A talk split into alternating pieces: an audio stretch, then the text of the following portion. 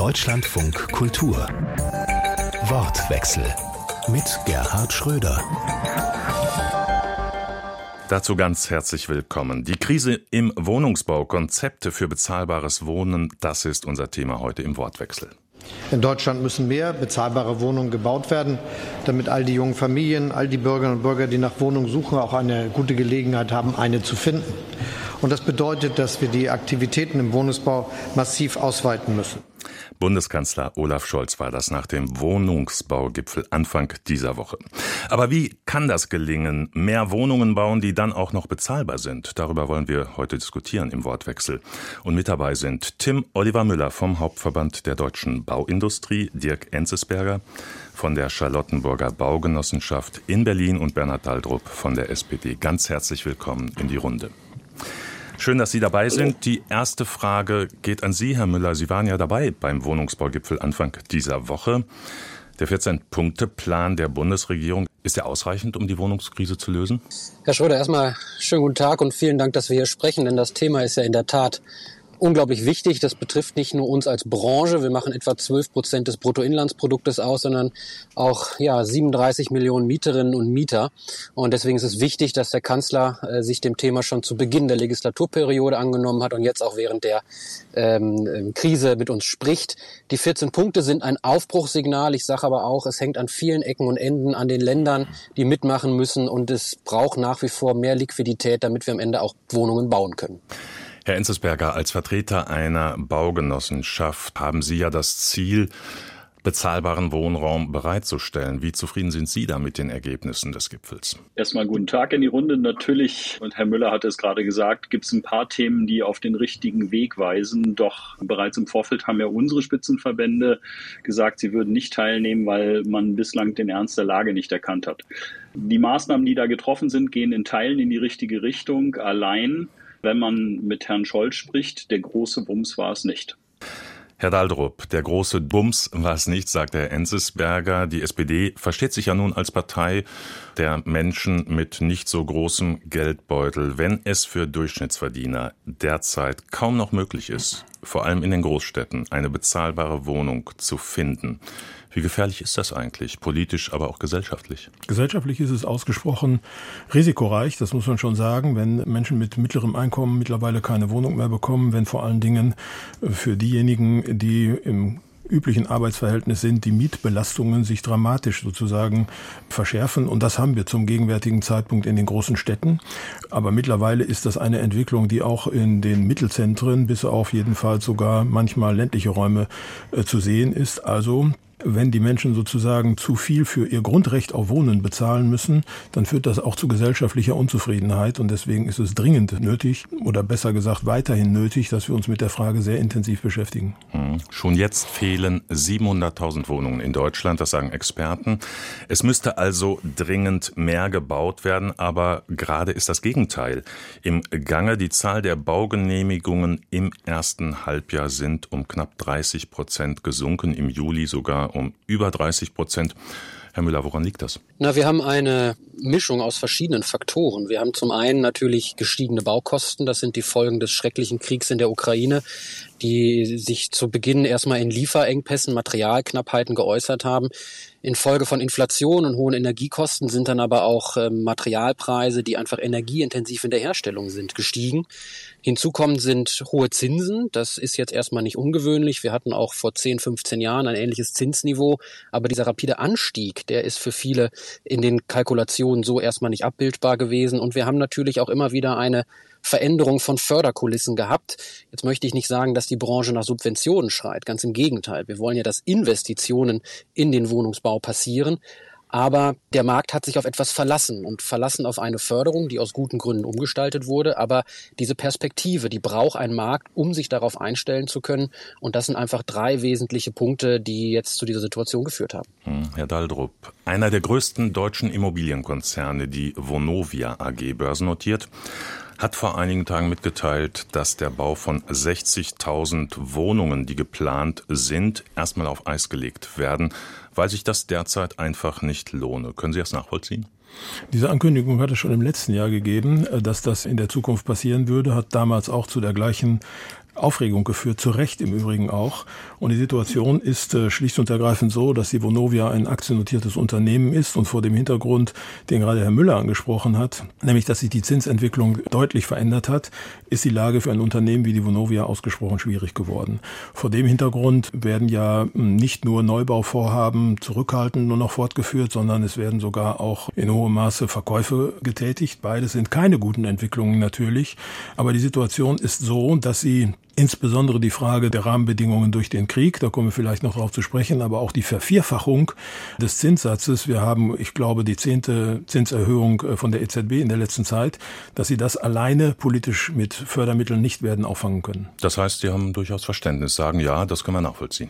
Naja, was heißt Verständnis? Also ich würde mir schon wünschen, dass diejenigen, die in guten Zeiten, und wir hatten eine sehr, sehr lange Phase mit ähm, Zinsen, wenn ich das mal so sagen darf, und da war für viele Kapitalanleger natürlich der Wohnungsmarkt Finanzmarkt auch äh, lukrativ, weil es dort wenigstens eine erkennbare Rendite gegeben hat, dass Unternehmen, die in diesen Zeiten gute gute Gewinne auch gemacht haben, dass sie sich auch in der Situation, wenn es komplizierter wird, ihrer sozialen Verantwortung stellen. Und von daher würde ich mir natürlich wünschen, dass es anders ginge. Aber das ist eine Entscheidung des Unternehmens, nicht der Politik. Die Politik muss ihrerseits ähm, andere Schwerpunkte setzen, wenn ich es mal so sagen darf, um bezahlbares Wohnen auf den Weg zu bringen. Hm, Herr Enzesberger, wie gehen denn die Baugenossenschaften mit der derzeitigen Situation um, mit den Problemen, die auch Herr Müller benannt hat, steigende Materialpreise, steigende Baukosten, steigende Zinsen? Lohnt sich für Sie das Bauen noch?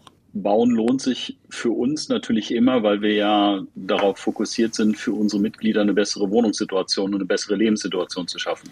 Allein man muss es sich auch leisten können. Das ginge in Teilen noch. Die Frage, die man aber, glaube ich, in den Vordergrund rücken muss, ist, können sich unsere Mitglieder und alle anderen Menschen in der Bevölkerung das Wohnen zu diesen Preisen, die da derzeitig einfach entstehen? Herr Müller hatte es gesagt, Herr Daldo hat es gesagt, das Zinsniveau ist äh, viermal so hoch wie früher.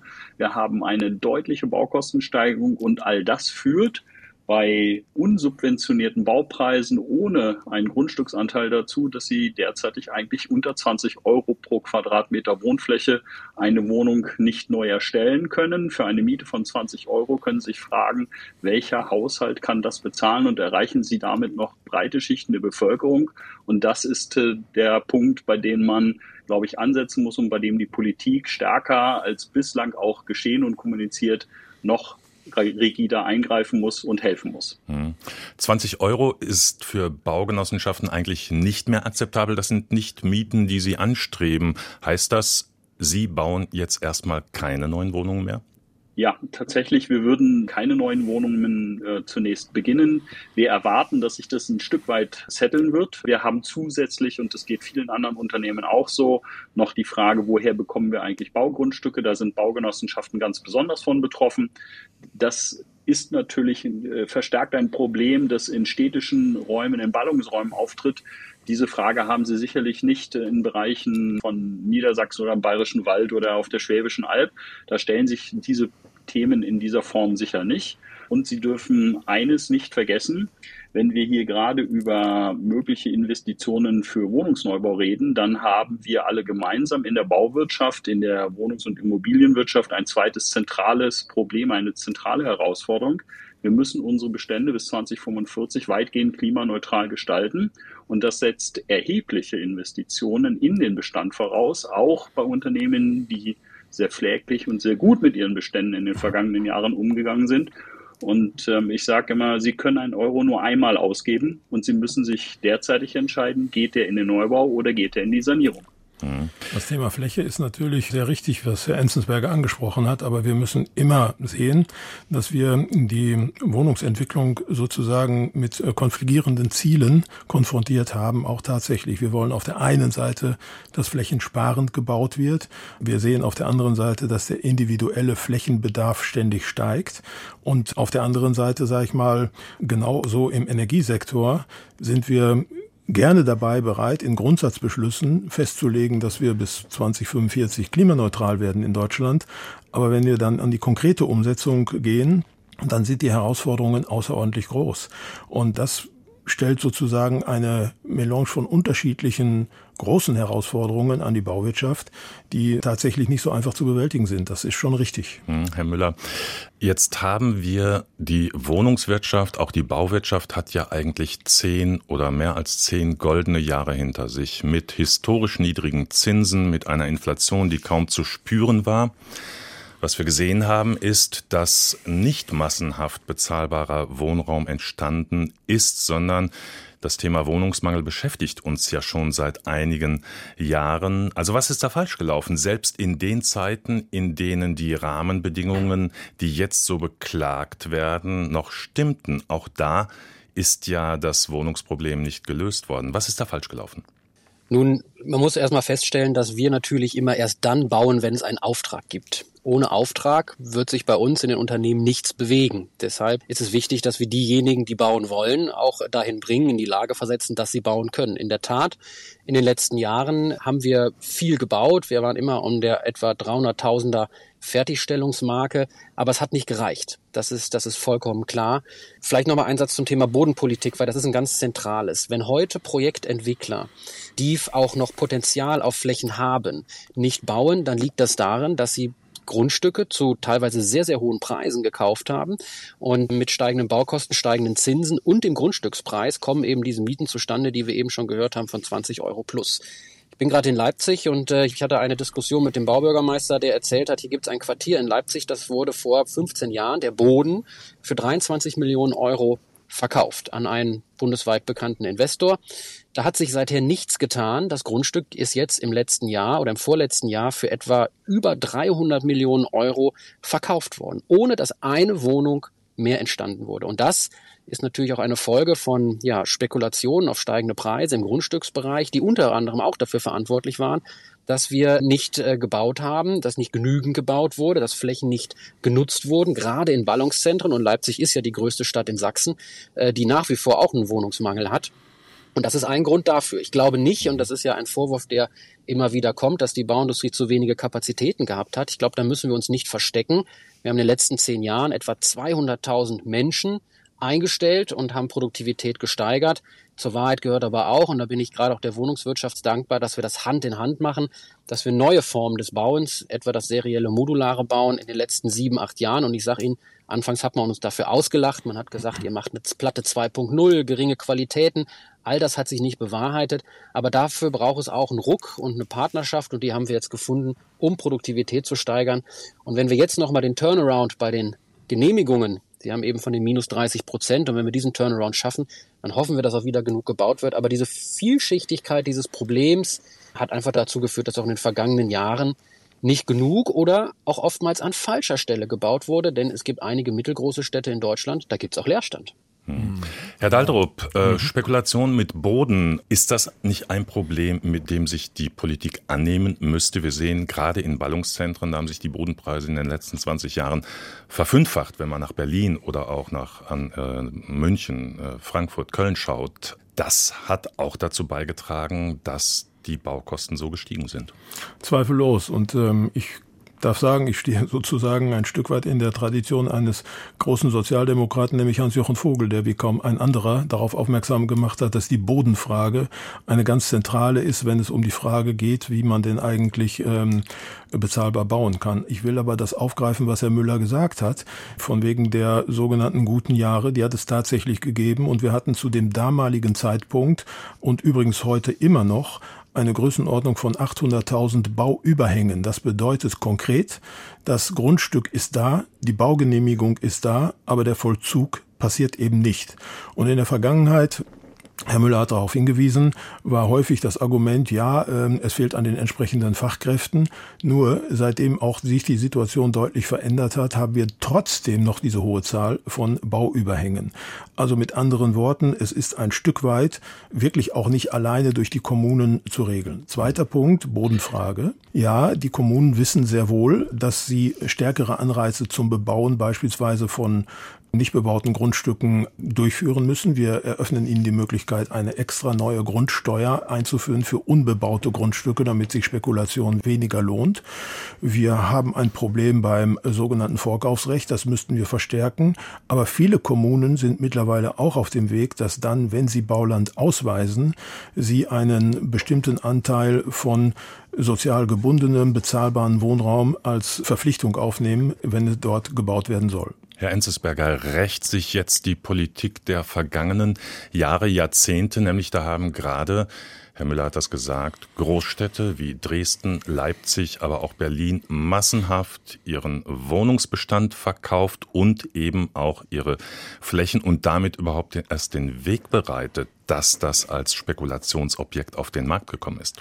Das mag sicherlich in Teilen richtig sein. Ich würde gern noch mal zu dem Thema Grundstücke und äh, Projektentwicklung der vergangenen Jahre äh, meine Sicht der Dinge darstellen. Unser Haus hat in den letzten sechs, sieben Jahren 500 Wohnungen neu gebaut. Das heißt also, wir und viele andere sind ihrer Verpflichtung da durchaus nachgekommen und wir haben alle von der Situation günstige Baupreise, niedrige Zinsen profitiert. Letztendlich drückt sich das in Mieten aus, die wir heute gerne weiter anbieten würden, die bei 10 Euro und darunter liegen und das ist aber einfach auf dem gegenwärtigen Niveau nicht darstellbar. Was war in den Städten los? Was ist dort passiert? Viele haben eben halt Projektentwicklung gemacht, haben Eigentumswohnungen gebaut, haben diese Themen in den hochpreisigen Sektoren tatsächlich auch gut vermarkten können und gutes Geld verdient. Allein das, was nicht bedient wurde und auch das, was derzeitig überhaupt fehlt in den Förderkulissen, die da skizziert werden. Wir haben für insbesondere die Menschen, die mit sehr wenig Einkommen in der Gesellschaft zurechtkommen müssen, haben wir heute in den Ländern Förderkulissen. Das, was uns meist in der Regel vollständig fehlt, ist eine Förderkulisse, die es erlaubt, und äh, das ist ein viel gestresstes Beispiel, einem Busfahrer, einer Erzieherin, einer Krankenschwester mit äh, also zwei Menschen in einem Haushalt, die auch Einkommen erzielen, tatsächlich eine solche Wohnung zu beziehen weil das, was sie dann aus ihrem Einkommen an Miete erübrigen können, diese vielbeschworene 30 Prozent Marke doch deutlich überschreiten wird. Und äh, da ist, glaube ich, der Hebel. Wir haben auf der derzeitigen Situation ein deutliches Auseinanderklaffen der Kosten, ähm, die aus einem Neubau entstehen und den verfügbaren Einkommen. Und diese Schere wird sich sicher schließen. Das wird aber nicht von heute auf morgen passieren, sondern das wird mehrere Jahre dauern, bis die Löhne und Gehälter sich auf dem Niveau einpegeln, dass Baukosten, wie sie heute entstehen, tatsächlich auch wieder leistbar werden. Hm, Herr Daldrup, die Ampelkoalition hat das Versprechen abgegeben, 400.000 neue Wohnungen pro Jahr. Jetzt haben wir gehört, selbst in den goldenen Zeiten, da waren es vielleicht gerade mal 300.000. In diesem Jahr werden es vielleicht gerade mal 200.000 sein. Also haben Sie sich schon längst verabschiedet von dem Ziel, dass das möglich ist? Nein, das haben wir auf gar keinen Fall. Ich will auch daran erinnern, die goldenen Zeiten mit 300.000, von denen Sie gesprochen haben, sind durch noch goldenere Zeiten. Allerdings muss man dann noch etwas weiter in die bundesrepublikanische Vergangenheit gucken, übertroffen worden. Wir hatten auch Zeiten, wo wir 400.000 und 500.000 Wohnungen gebaut haben. Und der Grund für die Zielsetzung 400.000 Wohnungen, will ich nochmal sagen, war erstens der Wohnungsbedarf, den wir in Deutschland haben. Und wir sind nach dem Abschluss der Koalitionsverhandlungen und vor der Veränderung der Rahmenbedingungen dafür gescholten worden, dass die Zahl viel zu hoch wäre. Die gleichen sagen heute 700.000 Wohnungen fehlen. Der zweite Punkt war, dass wir der Bauwirtschaft signalisieren wollten auch, dass wir eine dauerhafte Auslastung der Bauwirtschaft wollten wollten und eben gerade diese Sinuskurve der Auslastung, die wir jetzt haben, nicht wollten. Und drittens ist wichtig, dass wir so oder so, wenn wir auf den Neubau setzen, wir auf die Klimaneutralität als Zielsetzung achten müssen. Das sind die drei Gründe gewesen. Und deswegen haben wir bei den 400.000 Wohnungen 100.000 Sozialwohnungen angesprochen. Und äh, dieses Ziel verfolgen wir auch weiterhin. Und ich will an dieser Stelle sagen, ich bin ein sehr, sehr großer Anhänger des Genossenschaftswesens und der, der, der Genossenschaften. Das ist ein wirkliches Zukunftsmodell, aber es gibt es. Ja, mich auch. Das, deswegen gibt's auch übrigens ein kleines, deswegen gibt's auch Herr Enzensberg ein kleines Förderprogramm. Das ist nicht hinreichend, aber mit Ihrer Unterstützung können wir es vielleicht noch ausweiten. Aber ich will noch mal sagen, deswegen ist es eine immense Ausweitung der Mittel für den sozialen Wohnungsbau, wie es ihn unter noch keiner Regierung in den letzten 20 Jahren jedenfalls gegeben hat oder auch in den letzten 30 Jahren, so dass das Ziel immer noch im Blick ist. Aber es muss auch andere Formen von Modernisierung kommen. Herr Müller hat das angesprochen, das Stichwort serielles Bauen. Ich bin Mitglied des Deutschen Bundestages und direkt neben uns ist äh, der Luisenblock äh, gebaut worden mhm. in 15 Monaten, 400 Büros innerhalb der Kostengrenze, ökologisch orientiertes Bauen. Das ist eine ganz hervorragende Qualität. Das geht auch. Das darf aber nicht denunziert werden, indem man es mit dem alten Plattenbau der DDR vergleicht. Mhm. Würde ich gerne später im Detail nochmal drauf zu sprechen kommen, warum das sich bislang denn in Deutschland nicht durchgesetzt hat. Aber vielleicht schauen wir nochmal auf den 14-Punkte-Plan der Bundesregierung, den sie am Montag vorgestellt hat, was denn da so drin ist. Wir sehen, es soll mehr Kredite geben, zum Beispiel für Familien, die Wohneigentum erwerben wollen. Es soll Entlastungen für Investoren geben, zum Beispiel durch verbesserte Abschreibungen. Auch mehr Geld für den sozialen Wohnungsbau. Herr Müller, sind das die Punkte, wo Sie sagen, ja, das sind die zentralen Punkte, die wir angehen müssen? Angesichts der Rahmenbedingungen, die wir haben, und wir haben in den letzten Wochen immer die Diskussion über Schuldenbremse, das ist das äh, Thema von Herrn Lindner einerseits und den Energieeffizienzstandards das ist das Thema von Herrn Habeck. Andererseits sind diese 14 Punkte erstmal eine Perspektive. So, zur Wahrheit gehört, dass einige dieser Punkte aber ganz wesentlich davon abhängen, wie die Länder mitmachen. Ich nenne zum Beispiel das Thema Grunderwerbsteuer, die Beschleunigungsthemen, ich meine unter Punkt 13, da reden wir über Genehmigungsfiktion, da reden wir über ein Zusammenführen, eine Harmonisierung von 16 unterschiedlichen Landesbauordnungen. Und dann darf man nicht vergessen, darunter sind ja noch über 10.000 Kommunen, die auch dort ihre eigenen Vorschriften nochmal erlassen, also gerade auch ortsgebundene Faktoren. Das ist natürlich erstmal ein dickes Brett. Da kann auch die Bauministerin, die sich sehr eingesetzt hat für diese 14 Punkte, auch nicht alleine mit einem Federstrich sagen, das machen wir jetzt. Sie ist da auf Kooperationen angewiesen. Also so schnell wird Frage, das nicht gehen.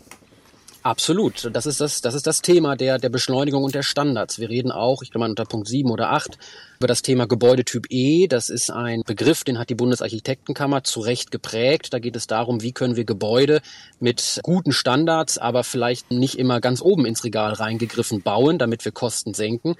Das ist erstmal so der, der Rahmen, in dem wir bauen. Was uns zu wenig äh, drin vorkommt, das sind tatsächlich investive Impulse. Und Sie haben gerade schon das Thema Wohneigentumsförderung genannt. Die Einkommensgrenzen wurden von 60 auf 90.000 Euro erhöht, also für Familien, die dieses Programm nutzen können.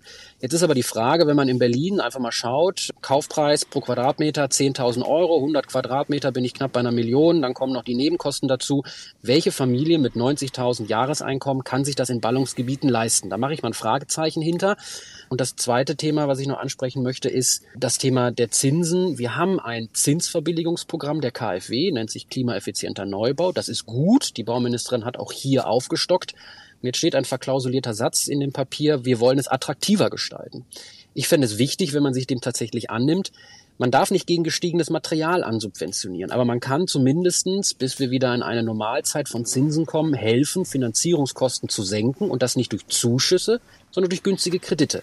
Und das muss unseres Erachtens massiv ausgeweitet werden, denn äh, davon würden auch öffentliche Wohnungsbaugesellschaften profitieren. Aber dieser Investitionsanreiz, der fehlt uns leider noch. Aber ich habe eben schon gesagt, eine Rahmenbedingung war die Schuldenbremse von Herrn Lindner. Es war wahrscheinlich schwierig, das auch in einer so kurzen Zeit durchzusetzen. Aber deswegen ist es wichtig, dass alle wieder an einen Tisch kommen und arbeiten daran, dass es äh, zu diesen Investitionsimpulsen noch kommt. Mhm. Massive Ausweitung der Förderungen und Entlastungen, Herr Daldrup. Warum machen Sie das nicht? Also ich verstehe nicht, ehrlich gesagt, warum so wenig wahrgenommen wird, dass wir eine Ausweitung im Bereich der sozialen Wohnraumförderung haben. Ich habe es eben schon mal gesagt, wie das keine Regierung zuvor gemacht hat. Wir haben 18,7 Milliarden jetzt im Finanzplanungszeitraum drinstehen. Wenn man mal überlegt, dass diese Mittel alle nochmal kofinanziert werden durch Länder, dann ist das ein gewaltiges Investitionsvolumen in den nächsten Jahren, das für den preisgebundenen sozialen Wohnraum zur Verfügung steht. Erstens. Zweitens, man muss wissen, Leider ist das so, dass die Zahl derjenigen, die einen Wohnberechtigungsschein in Anspruch nehmen können, immer wächst. Das heißt mit anderen Worten, auch der Busfahrer kann durchaus davon betroffen sein oder die Krankenschwester. Aber trotzdem ist es natürlich nötig, dass zusätzliche Mittel zur Verfügung gestellt werden. Und jetzt will ich mal vielleicht sagen, dass wir in der Vergangenheit tatsächlich Investitionszuschüsse in sehr viel höherer Größenordnung zur Verfügung gestellt haben. Aber das ist genauso in die Preise gegangen und nicht in das preiswerte Wohnen. Das muss man mal deutlich registrieren, auch in der Zeit der Nullzinsphase mit hohen Investitionszuschüssen hat es nicht dazu geführt, dass der Wohnungsmarkt, was die Mietenseite anging, etwa entlastet worden ist. Das kann man beim besten Willen nicht, nicht sagen. Es gibt aber dennoch diese Investitionsförderung und sie ist auch richtig. Mhm. Es gibt sie für Familien, es gibt sie für Neubaumaßnahmen, auch für Wohnungsgesellschaften. Erst einmal im laufenden Jahr sind es zwei Milliarden Euro bundesseitig. Das ist schon eine relevante Größenordnung. Und ich will dazu sagen, dass es natürlich auch nochmal zielgruppenorientiertes Geld gibt. Das heißt mit anderen Worten zum Beispiel für das junge Wohnen, etwas, worum man sich tatsächlich auch kümmern muss, also um das äh, Azubi- und Studiwohnen, wie es äh, sozusagen genannt wird, und einige andere spezielle Programme. Und dann kommt ein weiterer wichtiger Gesichtspunkt dazu. Das sind die steuerlichen Entlastungen in ganz unterschiedlicher Form. Und schließlich die, aber darauf kommen wir vielleicht noch zu sprechen, gewaltigen Beträge, die es auch für die Sanierung gibt. Hm. Herr Müller. Vielleicht eine kurze Replik auf das, was Herr Dahldrup sagt. Es ist natürlich richtig, dass wir mit diesen 18,7 Milliarden ein unglaublich großes Volumen haben, aber der Zeitraum ist auch bis 2027. Das heißt, jedes Jahr 3,5 Milliarden Euro. 2018 hat die Wohnungswirtschaft schon darauf hingewiesen, dass wenn wir den Bedarf an sozialen Wohnungen und auch für diejenigen, die einen sogenannten Wohnberechtigungsschein haben, decken wollen würden, hätte die Förderung schon 2018, 2019 deutlich höher als diese 3,5 Milliarden Euro sein müssen. Warum?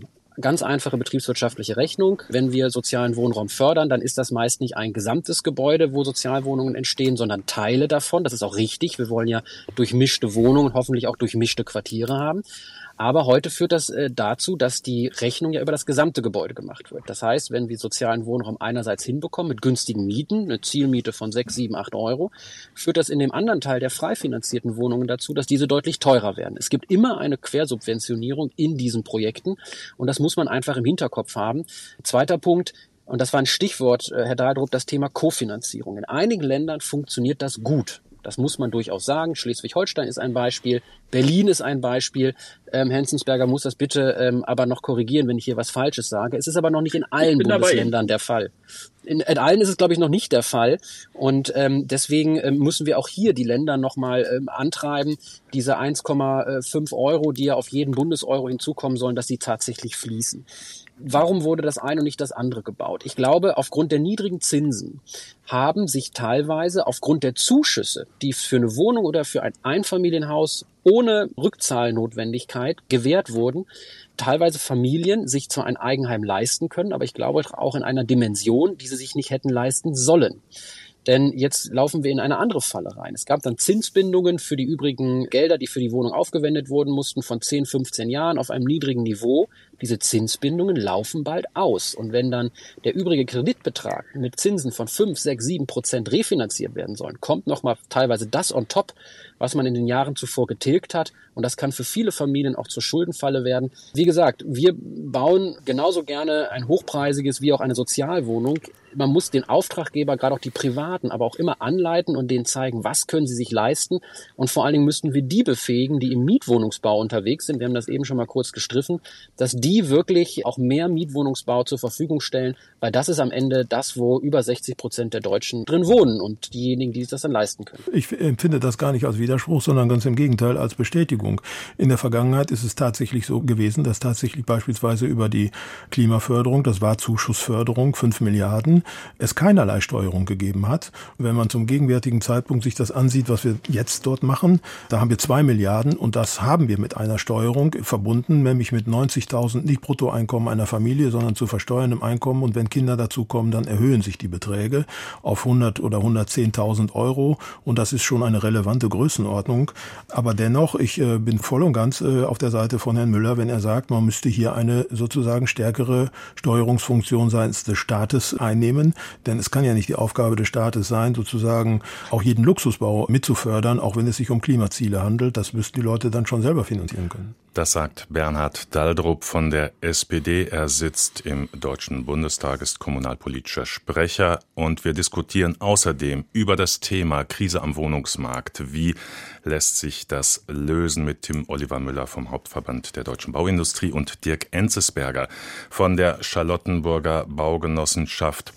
In Berlin. Ähm, ich würde gerne noch auf einen Punkt eingehen. Herr Müller, Sie haben das angesprochen. Ähm, das ist ja auch ein roter Faden hier. Die Rahmenbedingungen haben sich verändert, die Zinsen sind gestiegen, die äh, Baukosten sind gestiegen. Da muss der Bund jetzt einspringen, damit sich Bauen wieder lohnt. Ähm, Herr Enzesberger, ich würde Sie gerne damit reinnehmen. Äh, wir haben das erlebt, ähm, dass Zuschüsse, günstige Rahmenbedingungen nicht unbedingt dazu führen, dass äh, das Geld auch dort landet, wo es äh, vielleicht äh, hingehörte, nämlich in äh, den Bau von günstigen Wohnungen. Wie kann man das denn lösen? Das, was in Berlin passiert ist, ist, man hat tatsächlich versucht, auch jetzt über äh, Einmalzuschüsse das Bauen gerade in diesen Segmenten attraktiver zu machen. Nur ist es natürlich auch so, dass man immer den Baukosten in Teilen hinterherläuft. Und von daher muss man da sehr genau gucken, wo geht das eigentlich hin. Und ähm, deshalb würde ich gerne nochmal adressieren, wir haben heute in großen Teilen eine Förderlandschaft, die sich immer auf eine Objektfinanzierung bezieht. Das heißt, Sie bekommen Fördermittel, die für das Haus, für die Baukosten des Hauses gedacht sind. Eine Differenzierung, und das würde auch äh, letztendlich zu einer verbesserten sozialen Durchmischung der Bestände führen, wäre eben halt, dass ich natürlich einen Teil der Finanzierungs-, der Fördermittel für eine Objektfinanzierung einsetze, aber dann eben halt gezielt für den Rest auch Menschen mit mittlerem Einkommen ermögliche, in einen eher teureren Neubau zu ziehen, wenn ich denen eine und dass der Fachbegriff dafür eine zusätzliche Subjektförderung gewähre. Die, und die kann man gut Herr austarieren. Herr Enzesberger, ich komme da nicht mehr ganz mit. Objektförderung, Subjektförderung. Heißt das, dass ein bestimmter Teil der Wohnungen, die dann gefördert werden, einfach auch gebunden werden. Da müssen jetzt Menschen mit bestimmten Kriterien, also zum Beispiel niedrigem Einkommen oder da müssen Mieten vielleicht von 10 Euro nur erhoben werden oder was heißt das genau? Ja, heute ist es so, dass Sie im Rahmen der Förderlandschaft eine Objektförderung bekommen und Sie bekommen dann zinsvergünstigte Darlehen ähm, mit der Auflage, dass sie diese Wohnung zu einem Eingangsmietpreis in Berlin beispielsweise in der niedrigsten Stufe bei sieben Euro vermieten. Die Miete darf dann steigen. Und ähm, die Voraussetzung ist für die Menschen, die da einziehen dürfen, dass sie ein sehr geringes Einkommen für zwei Personen um die etwas mehr als 20.000 Euro beziehen. Das ist natürlich auch für Menschen, die ein solches Einkommen beziehen, schon ein erheblicher Teil. Aber Menschen, die mehr verdienen, also die 30 oder 40.000 Euro Jahreseinkommen liegen, die hätten gar keine Chance, eine solche Wohnung zu bekommen. Und deshalb braucht es ein ausdifferenzierteres Fördersystem, als wir das heute haben so dass diese Menschen vielleicht in eine Neubauwohnung einziehen können, die von den Baukosten her bei 17, 18, 19 Euro liegt und einen Mietzuschuss bekommen neben dem Wohngeld, das ist damit nicht gemeint, und dann einkommensabhängig eben halt einen, einen Mietzuschuss von 5 oder 6 Euro zusätzlich erhalten. Also mehr Förderung von dann tatsächlich den Menschen, die dort einziehen. Herr Daldrup, Herr Müller, würden Sie sagen, ja, so könnten wir dann auch mehr fördern und es mehr Menschen ermöglichen, einen bezahlbaren Wohnraum zu finden? Ich bin durchaus der Auffassung, dass man für eine solche Durchmischung sorgen sollte. Das ist schon richtig. Aber, aber ich will wie? auch, ja, will ich, wollte ich gerade beantworten, äh, wollte ich gerade sagen, Herr Schröder. Ähm, wir haben ja eine Situation, dass, da muss man nochmal sich äh, kurz vergegenwärtigen, wo äh, im Jahre 2005 beschlossen worden ist, dass der Bund sich aus der Wohnbauförderung vollständig raushalten sollte ab 2015. Das ist alles auf den Kopf gestellt worden in den letzten Jahren, inklusive Grundgesetzänderung und ähnlichem mehr. Und der, der Punkt, den Herr Müller mehrfach jetzt äh, bereits angesprochen hat, ist, dass wir in einem föderalen Land relativ relativ große Spielräume, was die Wohnungsbauförderung angeht, durch die Länder haben. Und die Länder haben an dieser Stelle durchaus auch Spielräume. Der Bund hat auch welche, die nutzt er auch. Das habe ich eben schon gesagt, mit den zwei Milliarden, die wir zur Verfügung stellen.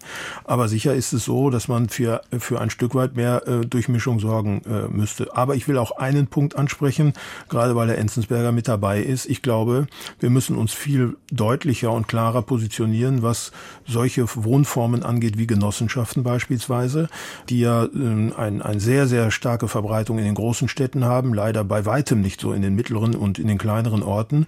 Und deswegen sind auch das Modelle, äh, von denen ich jedenfalls glaube, dass sie eine Zukunftsperspektive für die Wohnungsversorgung haben.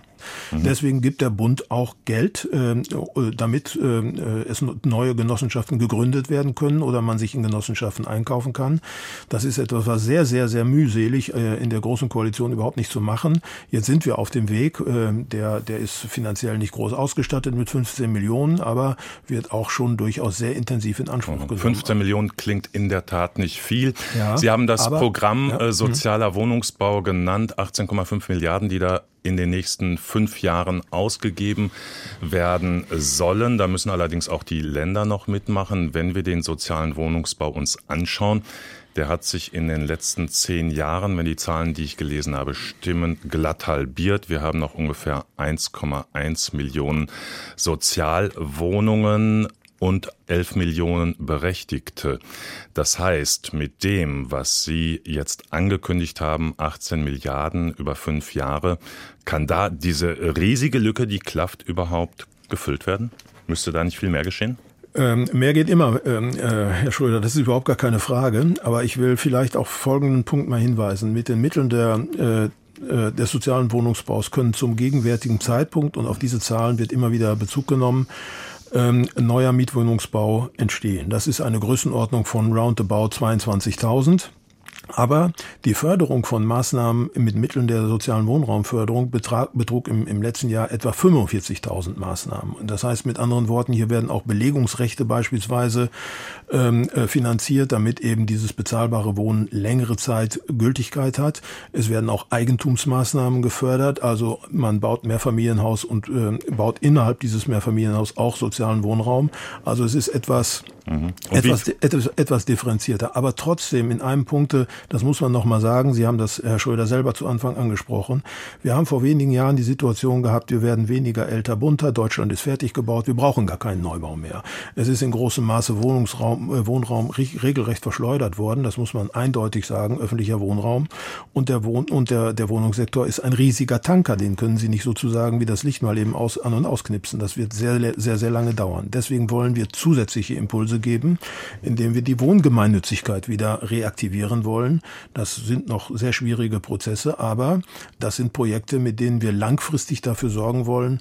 Ich will einen neuen Begriff einführen, breite Schichten der Bevölkerung mit bezahlbarem Wohnraum zu versorgen. Mhm. Und wie viele Sozialwohnungen entstehen dann in den nächsten fünf Jahren? Ja, wir haben an, dem, an der Zielsetzung 100.000 Sozialwohnungen zu erreichen, halten wir fest. Da können Sie ganz mhm. sicher sein. Genauso wie wir an den 400.000 festhalten, da die, wir geben doch diesen Anspruch nicht auf, nur äh, weil wir jetzt aufgrund von nicht vorhersehbaren Rahmenbedingungen äh, dieses Ziel jetzt eindeutig verfehlen. Da ist ja gar nicht drum herum zu reden. Mhm. Äh, aber trotzdem bleibt die Zielsetzung erhalten. Und wenn wir Jahr für Jahr nachsteuern müssen, dann werden wir das auch tun.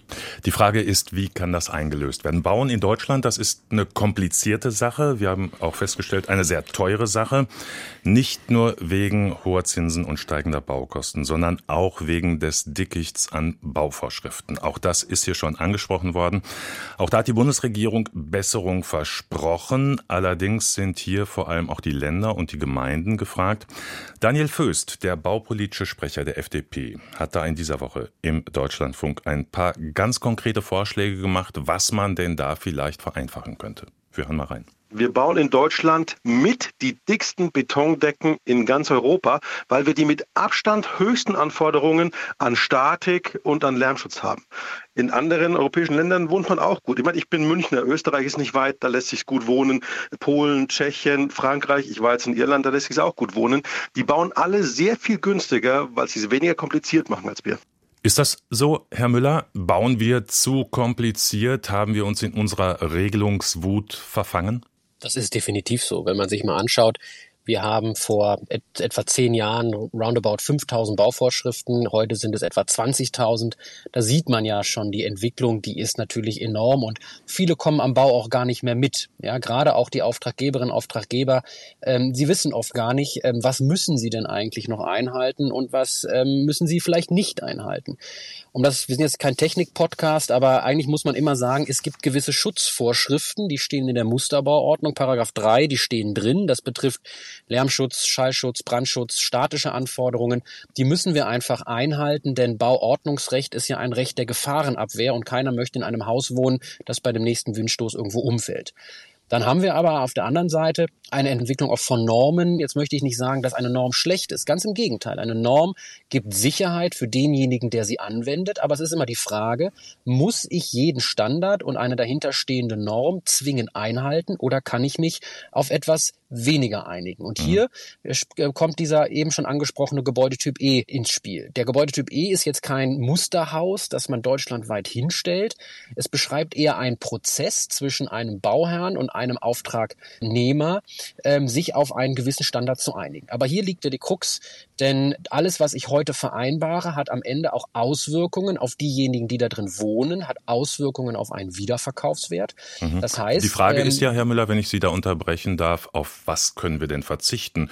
Dicke Betondecken, da sage ich, vielleicht erstmal, also eine solide Statik wäre mir schon wichtig, damit das nicht irgendwann einstürzt. Also wer entscheidet denn, wann eine Betondecke zu dick ist oder wie kann man das denn beurteilen, dass man sagt, okay, das ist überflüssig, das können wir lassen, äh, das ist wichtig, weil sonst das Haus unsicher wird?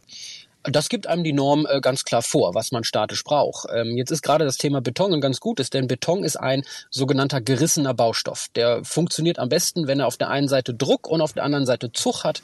Das kann auch passieren, dass wir Risse auch im Beton sehen über die Jahre, bei denen wir dann denken, oh Gott, oh Gott, da müssen wir was machen. Das ist aber gar nicht schlimm. Die statische Eigenschaft wird dadurch nicht äh, geschmälert. Aber wenn man das dann verkauft und sagt, hier hast du ein Haus, das sind aber Risse im Beton, sagen alle, uh, das ist ja ein Mangel. Da müssen wir aber dann ein bisschen weniger oder ein bisschen im Preis runtergehen. Und um solche Effekte vorzubeugen, hat man dann irgendwann entschieden, gut, da machen wir lieber mehr Beton rein. Dann kann mir im Nachhinein auch keiner sagen, da ist eine Wertminderung gültig zu machen. Das heißt, es geht immer darum, wie man die Dinge erklärt, auf was man sich einigt. Und ähm, die statischen Anforderungen, die sind ganz klar definiert. Und ich glaube, jede Ingenieurin, jeder Ingenieur weiß auch, wie man das zu bauen hat. Herr Enzesberger, wo würden Sie sich da Vereinfachungen wünschen, damit Bauen einfacher, schneller und billiger geht? Ja, ich glaube, da könnten wir ein abendfüllendes Thema draus machen. Ich will Ihnen ein, zwei Beispiele bringen und ähm, da geht es eher in Richtung der Länder, weil die Länder in ihren Länderbauordnungen nochmal über die allgemeingültigen Normen Themen setzen, die für sie politisch wichtig sind. Und jetzt kann man hier sagen, natürlich sind all die Dinge, die ich Ihnen jetzt vielleicht hier gleich nennen würde, sicher erstrebenswert. Nur belasten sie die Baukosten in einem Maß, dass es dann insgesamt dazu führt, dass die Mieten in einem Maß steigen, die Herstellkosten in einem Maß steigen, die eben keine günstigen Mieten mehr erlauben. Nehmen Sie das Beispiel, die Kollegen in Berlin haben jetzt, äh, werden jetzt wohl eine neue Bauordnung beschließen, bei der der Anteil der Wohnungen, die, die, der barrierefrei da sein muss in einem Bauvorhaben deutlich erhöht wird.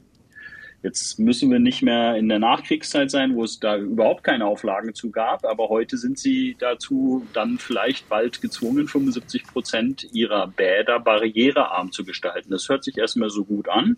Das bedeutet, dass sie im, im Prinzip nicht rollstuhlgerecht, aber barrierefrei, schwellenlos in alle Räume kommen müssen. Das bedeutet, dass sie beispielsweise Bäder in einen deutlich größer bauen müssen, weil man sich da entsprechend auch gut drehen können muss. Und das führt dazu, dass jede Wohnung dann vielleicht zwei oder drei Quadratmeter größer wird, dass Türbreiten größer werden, dass alle anderen Dinge auch größer werden und damit potenzieren sie äh, größere Türdurchschnitte, die mehr kosten. Sie produzieren mehr Fliesen oder sie müssen mehr Fliesen reinlegen und die Wohnfläche wird größer. Und wenn die 5000 Euro kostet, dann ist eine drei Quadratmeter große Wohnung halt sofort 15.000 Euro teurer als vorher. Und so gibt es eine Vielzahl von Beispielen, warum ja. Bauen heute einfach teuer ist. Ein großes Thema, Sie haben das hm. schon angesprochen, sind Auflagen, die den Klimaschutz betreffen. Da hat die Bundesregierung Lockerungen angekündigt. Der Energieeffizienzstandard EH40 soll nicht eingeführt werden. Vielleicht so viel, es wäre eine Verschärfung. Ähm, Herr Enzesberger hat das schon angedeutet. Was da in den nächsten Jahren auf den Gebäudebereich zukommt, ist enorm. Wir wollen 2045 klimaneutral sein und gerade der Wohnungsbereich hinkt da weit hinterher. Ist das jetzt die Frage, wollen wir Klimaschutz oder wollen wir bezahlbare Wohnungen? Herr Daldrup, Herr Müller?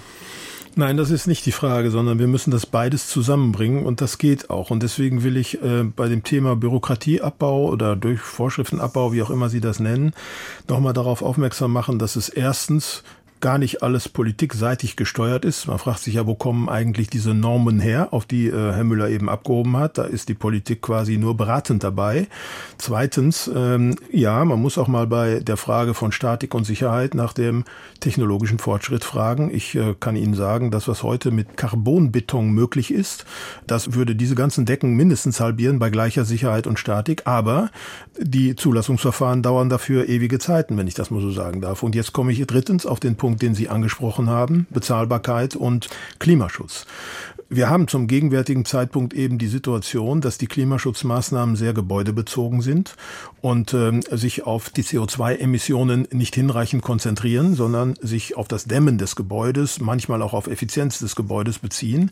Und wir wollen hier einen deutlichen Schwenk machen und wollen weg von dieser sozusagen von diesem Dämmwahn, so ist es auch oft schon mal bezeichnet worden, und die Frage stellen, was ist der Lebenszyklus eines Gebäudes? Also wie viel Energie brauche ich, um die Materialien herzustellen? Wie viel brauche ich, um sie zu entsorgen und was ist der ökologische Fußabdruck, also der CO2-Ausstoß.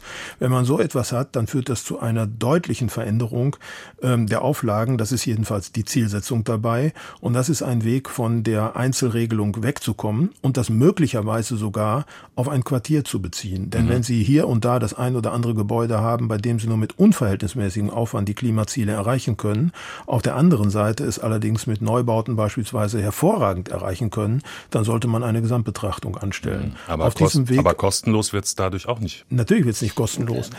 Also vielleicht ähm, nur der Hinweis, dass Herr Dadrup absolut recht hat. Wir können Klimaschutz nicht in einem Sektor alleine lösen. Das geht nicht. Deswegen hat die Koalition vollkommen zu Recht den sektorübergreifenden Ansatz beschlossen. Ähm, aber da hat man eben diese sektorübergreifende Betrachtung ähm, geschlossen. Beim Thema mhm. EH40 zeigt sich das, dass das Thema EH40 bautechnisch keinen Sinn macht. Denn EH40 führt nicht nur dazu, dass wir ein bisschen mehr dämmen, aber es ist nicht nur die Dämmung, sondern wir bauen auch weitere Gebäudetechnik ein und wir verlieren vermietbare Fläche, weil die Grundstücke wachsen ja nicht automatisch mit, auf denen wir bauen. Wir haben aber auch herausgefunden, und das weisen viele Studien auch nach, dass investierte Euro ab EH55 einen immer kleiner werdenden Effekt fürs Klima hat. Das bedeutet, dass wenn wir eine gute Gebäudehülle, das heißt eine gute Außenwand, eine gute Fassade haben mit dem Standard EH55, dass das für das Gebäude energieeffizienztechnisch ausreicht. Wir aber natürlich schauen müssen, welche Energie kommt in das Gebäude. Und deswegen ist es richtig, dass wir über Wärmeplanung sprechen, dass wir über klimaneutrale oder klimaverträgliche Energieträger sprechen. Und erst in dieser Kombination über den gesamten Lebenszyklus, dann werden wir das Thema Klimaverträglichkeit im Gebäudesektor hinbekommen. Und der letzte Punkt, den ich vielleicht noch machen möchte, ist, dass wir wegkommen von dem reinen Energieeffizienz äh, betrachten hin zu dem Thema CO2. In allen Bereichen, in allen Sektoren müssen wir uns im Wert von CO2 messen lassen. Wir haben, mhm. Aber Herr ähm, Müller, ist es nicht so, dass so oder so, wenn wir mehr fürs Klima tun wollen, dann wird Bauen teurer?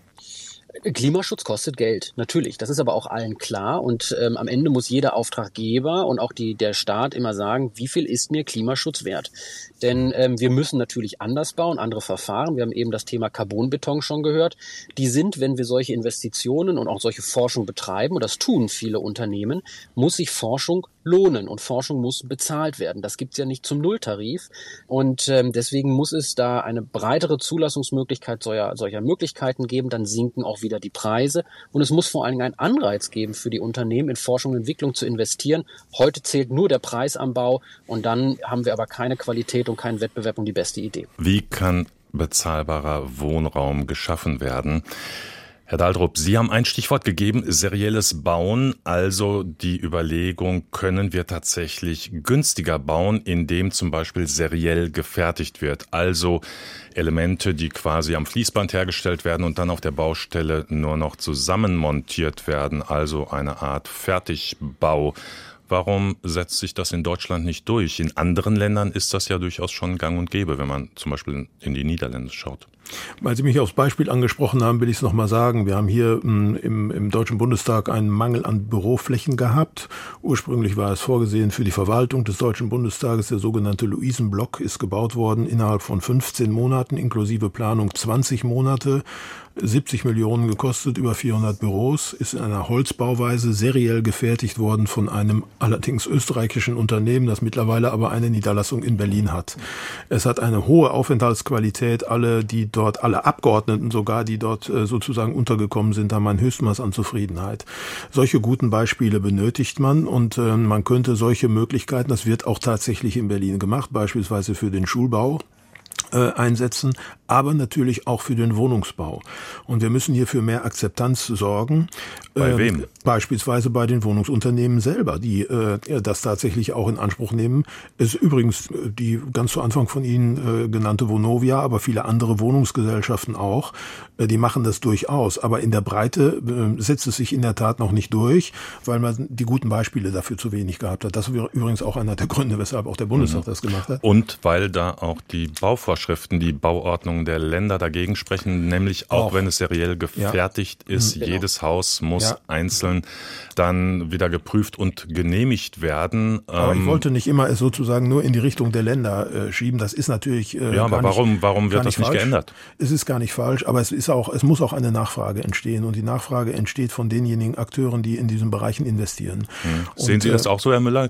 Fehlt die Nachfrage? Das ist noch nicht durchgedrungen? Also die Nachfrage entwickelt sich. Und wir äh, gemeinsam mit der Wohnungswirtschaft sind erstmal sehr stolz, dass wir einen der zehn Punkte, die das letzte Bündnis Wohnungsbau unter der ehemaligen Ministerin Barbara Hendricks beschlossen hat, umgesetzt wurde und zwar durch die Industrie. Und das war das Thema serielles modulares Bauen. Wir haben eine sogenannte Rahmenvereinbarung auf den Weg gebracht, wo die Wohnungs-, die öffentlichen Wohnungsunternehmen ausschreibungsfrei von Siegerentwürfen dieser ähm, anbietenden Unternehmen abrufen können.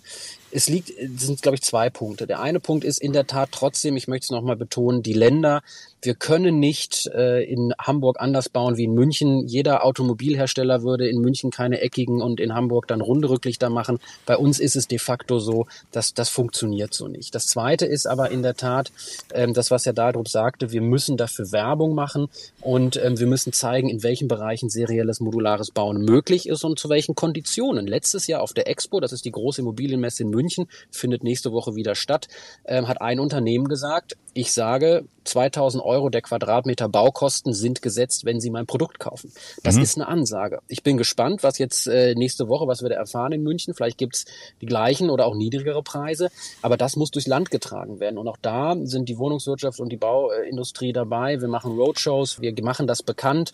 Der Bundestag, die Bauministerin machen das bekannt. Denn zwei Sachen sind ganz zentral. 30 Prozent schneller und 30 Prozent weniger Baukosten können erreicht werden bei gleichen Qualitäten und durchaus architektonisch und im Stadtbild anspruchsvoll. Da braucht keiner Sorge haben, dass wir eine zweite, äh, Platte 2.0 hinsetzen. Mhm. Also das ist ja schon fast ein gutes äh, Schlusswort, aber ich möchte Herrn Daldrup und Herrn Enzesberger auch noch die Gelegenheit geben. Wir haben ja die Frage hier äh, verfolgt, wie kann günstiger gebaut werden, wie kann günstiger Wohnraum zur Verfügung gestellt werden. Was sind da für Sie nochmal die zentralen Punkte? Was muss jetzt angegangen werden, damit wir da weiterkommen? Herr Daldrup, dann Herr Enzesberger. Ich finde, es ist gut beschrieben in den 14 äh, Punkten, die der Baugipfel besprochen hat. Die müssen jetzt sehr zielgerichtet und sehr schnell umgesetzt werden. Und das heißt, auf der erstens, erstens auf der Seite der Investitionen muss etwas passieren. Das ist eigentlich im Haushaltsplan sozusagen abgebildet. Zweitens müssen wir tatsächlich bei den Verfahren deutlich schneller werden. Das ist eigentlich auch adressiert und äh, äh auch differenziert dargestellt. Und äh, drittens müssen wir bei den klimapolitischen Zielen, die wir doch immer auch alle gleichzeitig verfolgen wollen und verfolgen müssen, eine Umstellung äh, kommen, die nicht preistreibend ist. Und zuletzt will ich doch sagen an dieser Stelle, weil es mir schon wichtig ist, dass man in der Zwischenzeit, bis ein solches Verfahren sozusagen, bis es weiter in Gang gebracht wird, bis wir die Basis verbreitern, auch den Schutz der Mieterinnen und Mieter verbessern müssen, weil die im Grunde genommen in einer Belastungssituation sind, die der Markt alleine nicht erledigt. Mhm. Herr Enzesberger, was steht auf Ihrer Agenda oben? Ähm, auf unserer Agenda würde zuerst stehen, dass wir die Grundstücksversorgung tatsächlich für insbesondere für Baugenossenschaften sicherstellen müssen. Das ist bei den Kollegen der städtischen Gesellschaften anders ausgeprägt. Und dabei gebe ich ausdrücklich zu Protokoll, das ist aber nicht Gegenstand unserer Diskussion, dass Erbrechte dazu nur die zweitbeste Lösung sind. Und ähm, dann hatten wir über das Thema der Standards hinreichend gesprochen. Tatsächlich ähm, das Entschlacken von Standards, äh, das die Baukosten senkt, ähm, das muss unbedingt auf der Agenda bleiben. Und ähm, ob serieller Wohnungsbau tatsächlich 30 Prozent günstiger sein kann, das würde ich hoffen. Allein die bisherigen Projekte haben das noch nicht gezeigt. Allerdings, das äh, muss man einfach sagen, es sind noch nicht so viele realisiert worden, dass man diesen erwünschten Mengeneffekt bei einer Großproduktion auch erreicht. Mhm. Also da genau. gucken wir äh, sehr interessiert hin und würden das verfolgen. Und das wären meine drei Themen. Das sagt Dirk Enzesberger von der Charlottenburger Baugenossenschaft in Berlin. Heute im Wortwechsel die Krise am Wohnungsmarkt und was dagegen helfen könnte, das war unser Thema und darüber haben wir außerdem diskutiert mit Tim Oliver Müller vom Hauptverband der deutschen Bauindustrie und Bernhard Daldrup von der SPD. Ganz herzlichen Dank in die Runde für die engagierte Diskussion. Ein paar Hinweise haben wir vielleicht bekommen, wie es doch vielleicht besser gehen könnte. Dank auch an alle, die zugehört haben. Deutschlandfunk Kultur Wortwechsel Überall, wo es Podcasts gibt. Und in der DLF Audiothek.